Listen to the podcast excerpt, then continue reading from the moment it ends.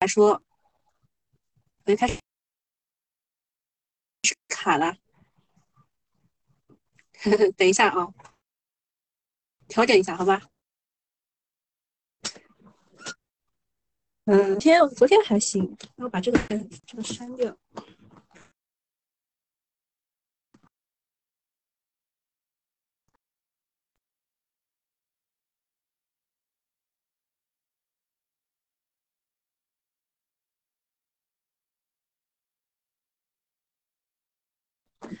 快快连去。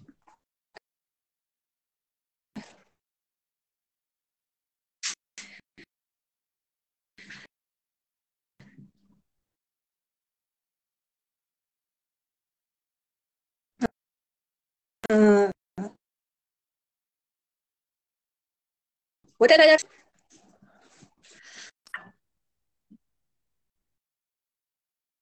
好好一点没有？好像插个网线，现在家里找个网线也不容易。为啥会卡？呃，就是我家这边只要是刮大风或者冷或很热都会卡。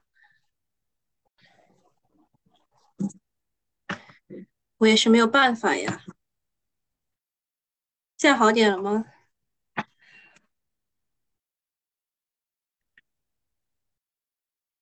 卡我也没有办法，那么重启，就是我带大家看一下我们昨天的阅读量是比前天是要增长的。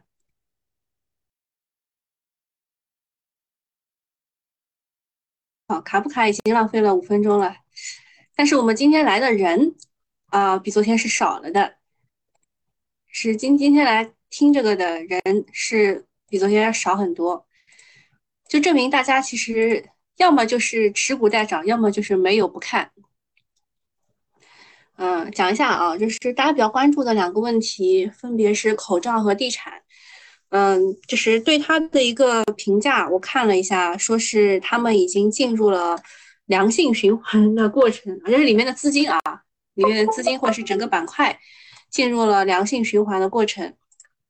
那么，呃，医药这一块，特别是和新冠疫苗和治疗相关的话，在昨天刚结束的发布会上强调了要给六十岁以上的老人打疫苗，这个意味着啥？自己。每个人有自己的解读，然后我问了一下我爸妈啊，然后他们说他们也已经就是我爸是打了三针，我妈是打了两针。我说你们还还要不要打加强针？嗯，他们好像都是不太想打的样子啊。我去观察了一下，就是整个这个疫苗吧，就是加强针的疫苗，它针对的都是原始毒株的，并不是这个变异毒株的，所以呃，见仁见智吧啊。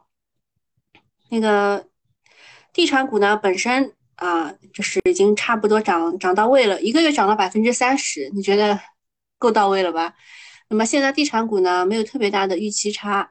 嗯，我我说的我说的是，就是大部分啊，并不是说小部分就是去博妖股的。我我待会儿会讲博妖股的人是怎么看待看待这件事情的。那么对于我们大部分的人来说，地产股没有特别大的预期差了，因为它那个三支箭都出来了嘛。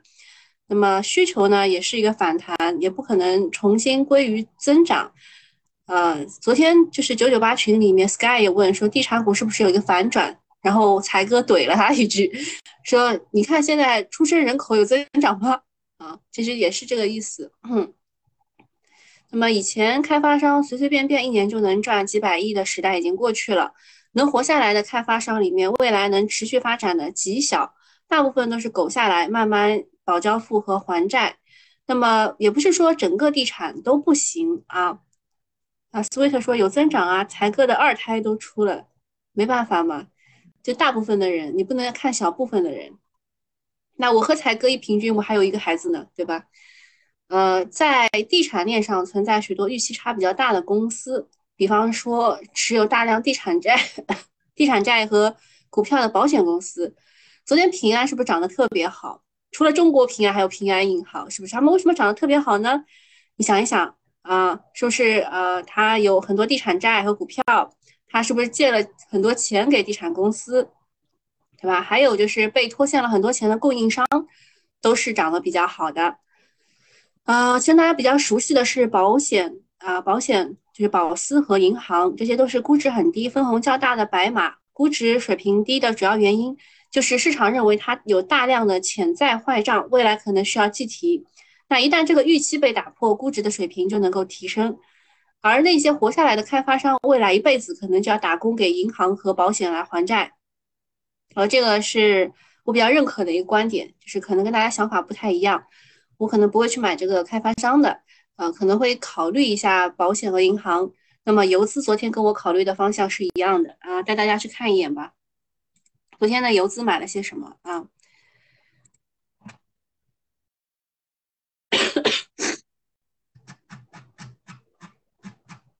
啊，这个每天都是免费发给大家看的，要会看好吧？嗯，你看啊，朱雀大街买的是万科啊，然后呃，赵老哥买了两点二亿的平安银行，方新霞买了两亿的呃平安银行，还买了万科，对吧？啊，你们想一想啊，然后徐晓买了这个平安银行，啊，才哥说他被围攻了，因为他有平安银行，他昨天分了四次卖出的，结果还是没有卖在最高价。这都很正常啊，就是呃，就是机构买平安银行，对吧？啊，不不，是资，就是呃，那个三个游资都买平安银行啊，当然机构也机构也买了啊，好，分别是上海超短帮、深股通、徐晓。好，这个就是给大家看一下啊，为什么会有会有游资会选择平安银行这个股票去买，主要就是。这个也是地产的下游啊，这也是地产的下游啊。下一个事情讲一下很冷的事情，真的是超级冷啊！我这个秋秋裤秋衣全穿上都不行。这是三十五年来的最强寒潮，它为什么会让我觉得冷呢？是因为我之前还在夏天，现在一一一进入冬模式，懂吗？那个呃。这河北气象局预计呢，他们今明两天都会最低气温像会呃下降十到十四度，局部气温是零下三十度。不仅是河北，全国大部分地区也是一键入冬模式。这也是自一九八七年八七一一寒潮之后三十五年来最强的秋季冬初的寒潮。昨天股市火热，但是很多人都感觉到了冷啊，就是内心火热，但是外表体表很冷。因为最强的寒潮来袭了，北京啊，他说最高气温十十度，然后一下就到了负十，啊，零下十度，啊，建云说是三天经历了春夏秋冬啊，确实是的，嗯，河北呢要零下三十度，然后啤酒泡泡说，那欧洲还是需要天然气热泵的吗？呃，欧洲那边好像天然气都已经存储存储不下了，他们已经在开始消耗用用气了。嗯，就我们是替他们白担心了，我们我们该搞一搞自己的事情了。那么，今天今年夏天热得很彻底，冬天是不是会冷得很彻底呢？这个就是要讲到拉尼娜现象了啊。呃，这个日子确实不好过，大家要注意多保多多保暖，没事不要出去浪。现在得感冒很麻烦的啊，特别是发烧了更更加麻烦。啊，康强说股市火热就行了，最起码有钱可以买羽绒服了。呃。这个我我我看到羽绒服这个羽，我就突然想起来有一个董事长叫金龙宇啊，他们那个董事长好像四十岁就去世了啊。这个大家没事还是就是怎么说呢，就保保护好自己啊，就是不要不要过劳啊。那个 A 股呢，它寒潮概念是很多的，比如说煤炭、天然气、呃热电、热气，还有呃暖保暖装备，还有防寒服等等，包括火锅、农业。除雪融冰设备板块，啊，这个就是看能不能借机炒一下了，感觉会有资金会去搞的。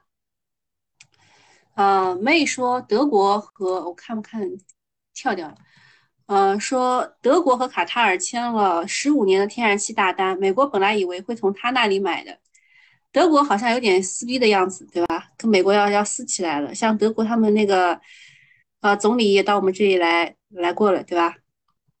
小时候最烦恼的事情就是妈妈喊你穿秋裤，现在最大的幸福就是有人给你买秋裤啊！我突然想起来，那个脱口秀演员有一个妈妈特别厉害，是把秋裤给她缝在了牛仔裤里面啊，然后人家还说，哎，你这个秋裤是有内胆的。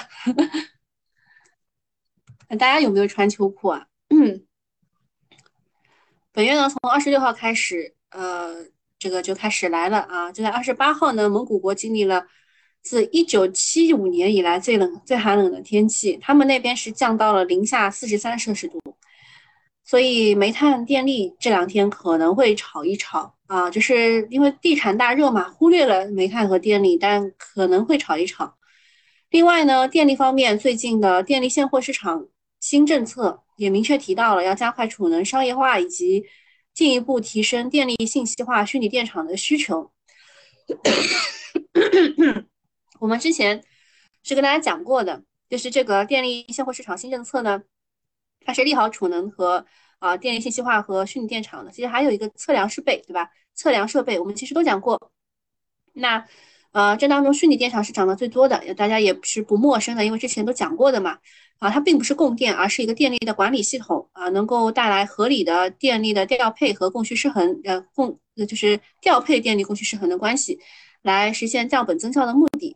那虚拟电厂它的上下游比较简单，上游是发电企业，关键是配合要储能啊，要有配合的储能；中游是 IT 的服务商，下游是电力公司啊。所以呢，虚拟电厂和储能也是密不可分的。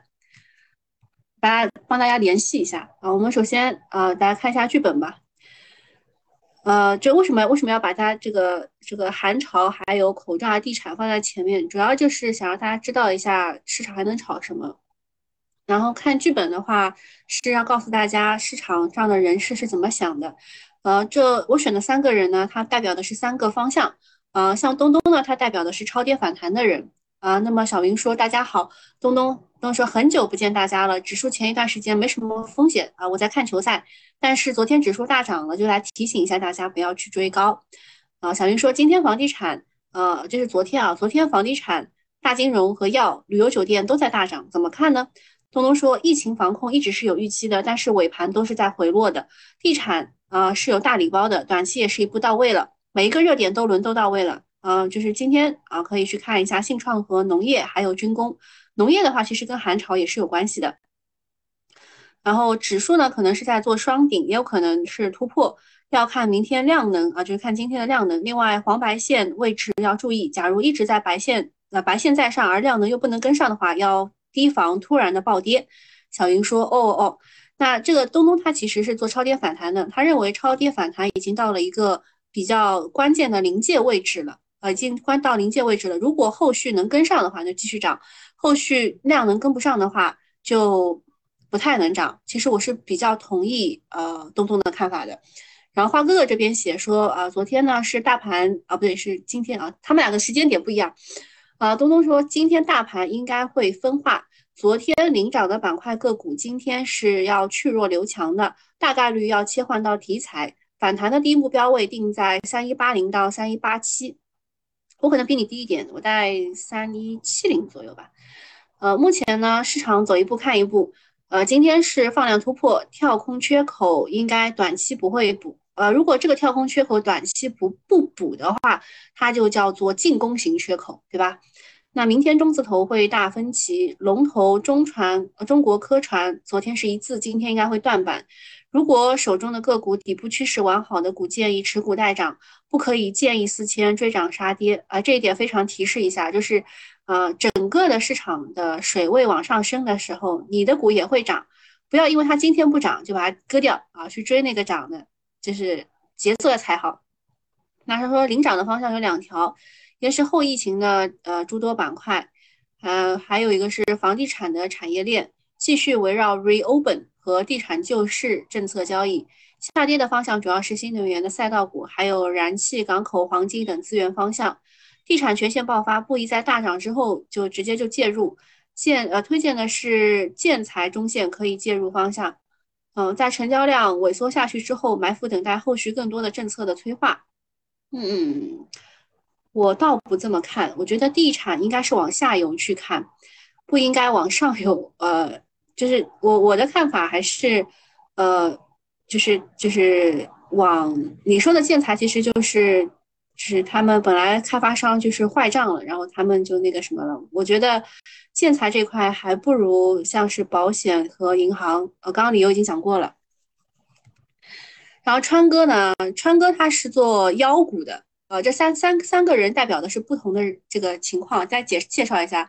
呃，东东他是做呃就是超跌反弹的，然后花哥哥是做就是题材题材中长线这种的。而川哥是做妖股的，所以他们的看法是不一样的。呃，这个是能接受的啊，就是他们看法不一样，是因为他们做的东西是不一样的。嗯，他说有两点，一个是短期指数已经没有恐慌的预期了，并且上证指数站上了多空平衡线，也说指数看多的时代来临了。呃，如果你看今天是收月线嘛，月线肯定是 MACD 金叉的啊。如果如果这样看的话。那第二点呢？他说题材板块从十月底出现了信创，然后再到医药，最后再到现在的国改和地产市场一直有明确的主线，且不缺乏赚钱效应。其实这个是要回过头去看的。你在当就是你在当前的情况之下，你是看不到主线的，直到这两天才出现主线，对吧？之前是有一点乱啊，有点乱。然后，如果大部分的机构都认可这两点的话，那么接下来一段时间指数会震荡上行。有了指数和权重的搭台，跨年行情可能会开启的顺理成章。我昨天看到一个呃，就是比较有名的那个，就是基金经理，他写的是什么，你知道吗？地产搭台，地产唱戏，就是地产自己搭了个台，自己唱好戏，不给别人唱戏的机会。啊，但是呢，他写的其实并不是这样的。说三大方向，一个是医药，一个是国改地产，还有一个是借壳重组，他们都是交替的表现。目前来看呢，国改地产略胜一筹。啊，他认为呢，呃，他会经历开盘分歧，午盘前，呃，不对，是这样，他会他会经历发酵一致，再次分歧。那么等分歧的时候，还是会有上车的机会的。啊，这是做跨年幺的时候啊，就是就是会有上车机会，地产这一块。然后说这个虽然地产是周二早盘最亮的仔，但是仔细复盘发现，实际上呢，抗原检测和感冒药的核心股封板的时间是早于地产股的，这就说明医药并没有被资金放弃，甚至是与地产股是齐头并进的，这也是市场良性的表现。另外呢，十一月马上就要过去了，展望十二月跨年行情要开启了，目前可供选择的三大方向，跨年妖股是选择在逐渐的缩小范围，相信很快会露出端倪。啊，大家建议才哥也去写一写，是吧？才哥写一写就是，呃，今天补仓了，对吧？什么什么啊，他又跌了，然后就哦，今天今天我可以什么去围剿北向资金了，对吧？他写出来应该就是这样的。嗯，黄金为啥会下跌？资源股嘛。啊，大海无量说地产只是维稳而已。啊，华哥哥说他的蒙娜丽莎昨天也是涨停的。呃，蒙娜丽莎，呃，就我们以前也讲过嘛，呃，它是做瓷砖的，然后它是恒大的上游，然后它就之前的坏账可能会被还上一部分，这些都是对它的利好。讲一下地产吧，地产有一个股份啊，叫做福福星股份，它是力拔头筹，啊，就是这个首单房企再融资。你向不超过三十五名特定投资者非公开发行股票啊，用于房地产开嗯这个项目的开发。就刚说要放开再融资，就第一个就是福金福星股份就出来了。这个效率真的是史无前例，是早已准备充足，还是缺钱缺到不行？那有了第一家、第二家，像世茂股份啊什么，他们就会呃很快的就继续出来这个再融资。所以他们说再融资如倾盆大雨扑面而来，房地产板块总市值不到两万亿，但是欠钱多，呃，银行呃通过银行是无底洞，根本填不平，因为银行的钱是要还的，但是通过资本市场去融资啊，或者是什么情况吧，就是可以给房企提供无限的弹药。接下来呢，房企会吸血 A 股，定增和可转债应该是通用的手法，实在发不去发不出去呢，就配股。呃，如果还不行，就是股权转让傍大款。但是目前来看呢，主流应该是上市公司市值管理，把股价做高，可以去定增。有部分的股东借着这个机会减持套现，通过这种方式来续命。昨天呢，地产链有四十家公司是涨停的，肯定今天会分化的。龙头是中国五一中交地产、信达地产，中军是万科保利。地产能不能超预期啊？就看今天的表现了。呃，反正就是选强的，不要选后排的。目前呢，楼市各种政策就好比呃，病人进了 ICU，能用的药都用上了，所有的能用的先进仪器也用上了，病人暂时度过了危险期。但问题是，病人得的病是可以治疗的，还是不治之症？啊，这个情况不知道。如果是不治之症的话，那地产股就难逃一地鸡毛，不要太上头啊！你们想一想，就是它现在的目的就是把股价做高，做高以后它就定增，定增完以后它又跌。呃，对谁对谁来说是不好的呢？是对于对于那些呃追进去的人来说是不好的啊。就是我我们就是血啊，我们要给地产输血。下一个事情呢，有些人讨论，有些人也也就不看了。就是大大飞机的这个商业化的里程碑出来了，呃，说这个中国的民航局向中国商飞公司颁发了 C 九幺九大型客机生产的许可证。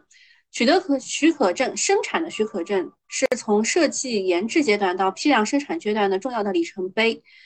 嗯，就是十十几十年的这个航天梦马上落地。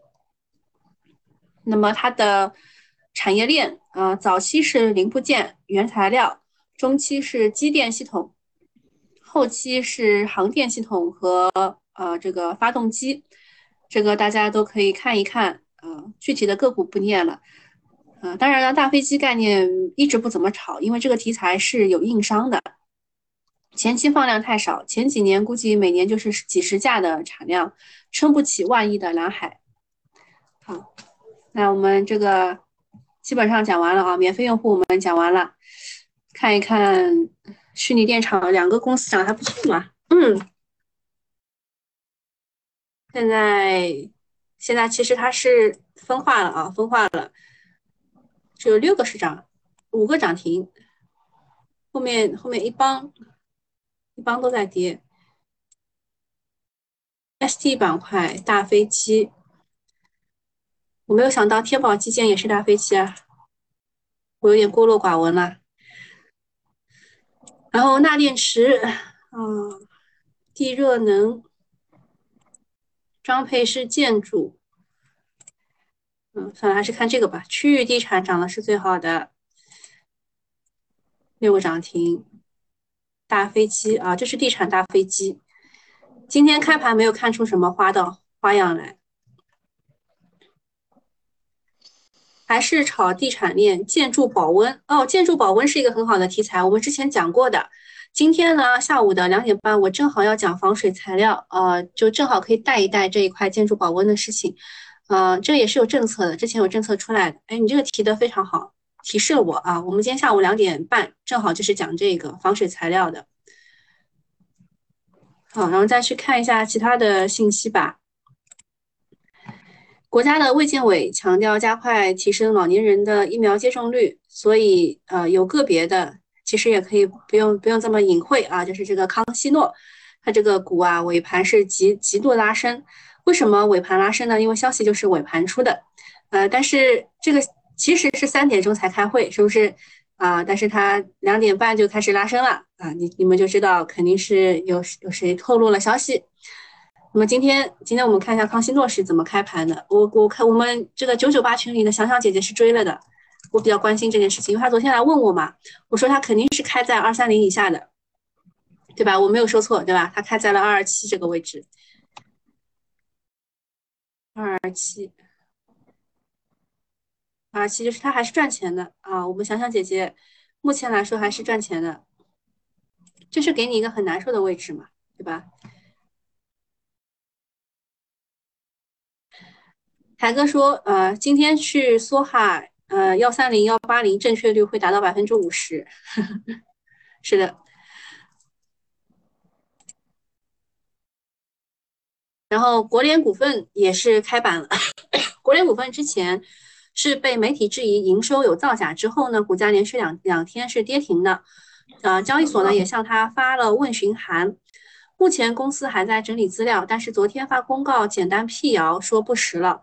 另外呢，公司的实控人和部分的董监高、董监高也是计划要增持，金额不少于五千零二十万，且不超过呃人民币一点一点就一亿吧，就是呃五千万到一亿之间啊，他们要增持。好，去看一下国联股份。国联股份其实先是什么？先是呃，就是有人在雪球上写文章啊，说他那个什么，嗯，零售造假什么的。但是呃，说实话呢，说说实话啊，就是他这个商业模式本来就是中间商嘛，所以你说他造假。这个就是很难证很难证实啊。首先告诉大家，他这个事情，这个造假的事情是很难被证实的。所以，嗯，中间他就是中间商啊，这个问题很难讲。那永兴材料昨天是跳水跌停的，成了市场当中唯一一只跌停的股票。原因是公司中午发公告说，子公司的碳酸锂冶炼生产线因为配合环保调查，需要临时的停产。这次停产的子公司永兴锂业，呃，锂电是，呃，呃，不，子公司是永兴锂电的主要平台。今年前三季度实现净利润四十点三二亿，呃，那公司从拢共它的净净利润才四十二点七亿，所以无法确定恢复生产的具体时间，确实是有很大的不确定性的。看一下永兴材料今天是继续跌停吗？是只低开了一点几啊？这。这个就是机构博弈吧，我们也不参与。好的，那其他没什么事儿的话，免费用户就到这里了啊，拜拜。好，付费用户我们留一下，嗯，讲一下新能源相关的事情。嗯，大家其实最近啊，就是搞之前搞赛道股的人是蛮伤的，因为现在涨的东西手上都没有，对吧？那么新能源就是比如说放开全容量的并网。不得将全容量建成所作为新能源项目并网必要条件，放松了并网的要求啊，就是就是没有储能也能上啊。然后第二个，宁德讲 A B 电池系统下，呃，续航有望达到五百公里啊。这个是昨天开了一个钠电池的大会啊，二十九号开的。然后他讲 A B 电池的意思就是 A 就是锂电池，B 就是钠电池，这两个电池一起使用。就像我们以前说这个人工智能，就是下棋，对吧？你也可以就是人人人在这边下，然后人工智能给你提供几个选项，这个就是人和人工智能的合作。那这个 A B 电池也是的，就是锂电池和钠电池两个人一起合作啊，就是一起一起搞的话，呃，这个续航可以达到五百公里。那它还有一个他没写，就是他说钠电池在它的那个这个开发之下呢，续航可以达到四百公里。这个消息其实对今天的钠电池是是是利好啊，然后说这个四五百公里绝对是满足了大型的大多数的 A A 级车，对应达到百分之六十五的动力电池的市场。昨天晚上一个处处未知的比亚迪的钠电池的纪要看着也是挺猛的，啊，就是那个四百四百公里的那个。接下来说江西的李云母因为环保问题给停产了，就是这个永兴材料。且不论污染环境的问题，单单就生产一万吨碳酸锂，就会生产出两两百万吨的矿渣，这个事情就不应该发生在二十一二十一世纪二十年代的中国。所以那个呃，花哥哥他说他的叫什么蒙娜丽莎对吧？蒙娜丽莎就是做这个矿渣提锂的技术的，呃，它涨停有可能也也有这 也有这方面原因。另外呢说。知名的跟踪特斯拉的海外博主预测，特斯拉在第四季度交付四十二万台，全年交付一百三十三万台，呃，则全年交付同比增长百分之四十二，不及百分之五十的目标啊。他本来预计是全年要交付一百五十万台的，对吧？然后说 PET 铜箔有了新的黑马，嗯，这个其实不想讲的，因为 PET 铜箔是一个新技术嘛，对吧？PET 铜箔是一个新技术，但是这当中呃，就是。就已经已经就是没有什么预期差了，啊，好，去看一下今天的这个上涨情况。区域地产、煤炭开采啊，煤炭开采第一名的华阳股份，其实是除了有煤炭的话，还有钠电池啊，不一样。农用机械啊，农用机械、医疗保健，哦，医疗保健涨还是因为跟这个。呃，就是首先，大家有些人说，呃，未来核酸不会过多的做，而是用抗原来替代啊，就是当中有很多抗原的个股。我们前两天讲过。另外呢，还有就是呃，有一些，嗯嗯，就还还有一个是心脉心脉心脉关那个，找一下啊，好，这个冠状支架集采续约啊，就是有不同程度的上调，所以呃，冠状支架想到了之前的骨科，然后我又想到了其他的医疗器械啊，所以它就涨了。好，今天其实主要的还是看地产的这个上涨情况，然后呃，医药医药这一块看这个新冠新冠疫苗和新冠这个 还有核核酸抗原对吧？这一块的情况，中成药也可以看一看。